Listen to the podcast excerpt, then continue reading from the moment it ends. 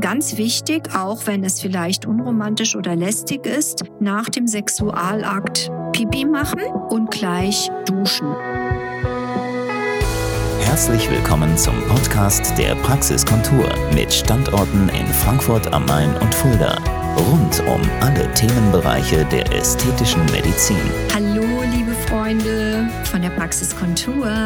Hier ist wieder eure Dr. Nicole David mit dem wöchentlichen Podcast. Mein Thema wird heute sein, die Krux mit der Blasenentzündung bei der Frau. Nun, jeder von euch Damen, die gerade mir ihr Öhrchen leihen, werdet sicherlich mindestens einmal in eurem Leben schon das Problem mit Blaseninfekten gehabt haben. Und ich finde, das ist tatsächlich ein weltweit riesengroßes Problem, was wenig Beachtung findet.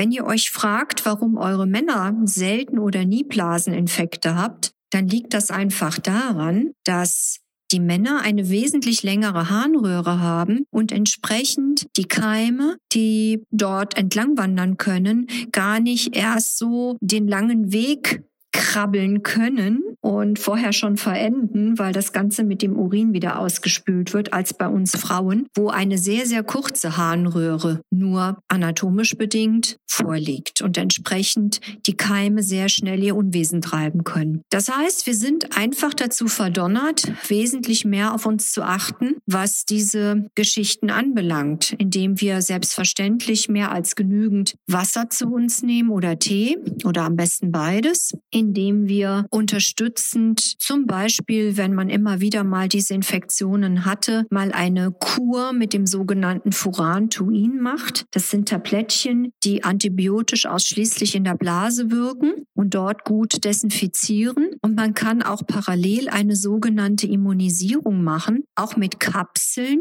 die das Escherichia coli Bakterium enthalten. Das heißt, wie bei einer Desensibilisierung werden in geringen Dosen diese Escherichia coli Bakterien mit einer Kapsel täglich aufgenommen und nach und nach bildet der Körper eine Bombenabwehr dagegen, weil die häufigsten Keime bei uns Damen, die zu einer Blaseninfektion führen, tatsächlich das Escherichia coli Bakterium ist. Ganz wichtig, auch wenn es vielleicht unromantisch oder lästig ist, nach dem Sexualakt Pipi machen und gleich duschen. Jetzt kommen wir noch zu einem sehr wichtigen Thema, meine lieben Ladies. Bitte benutzt keine Seife oder handelsübliche Duschgels, um euch die Flora, die Bakterienflora, die euch schützt, in der Vagina sozusagen kaputt zu waschen, sondern ihr solltet diese milden, für die Vagina geeigneten Waschlotionen verwenden, die gibt es von allen möglichen Firmen in jedem handelsüblichen Drogeriemarkt oder Supermarkt. Das ist wesentlich schonender und im optimalen Fall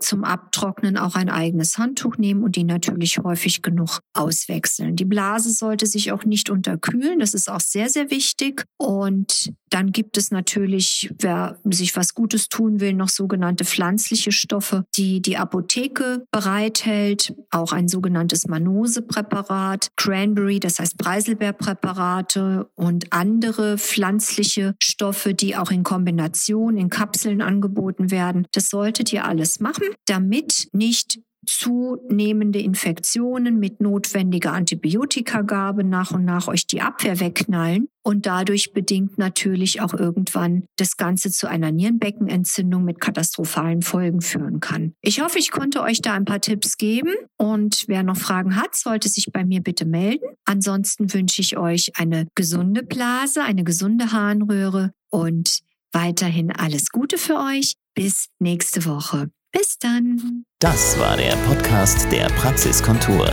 Sie finden uns im Steinweg 10 in Frankfurt am Main, in der Friedrichstraße 13 in Fulda, online unter praxis-kontur.de sowie auf Facebook, Instagram und YouTube. Vielen Dank fürs Zuhören und bis zum nächsten Mal.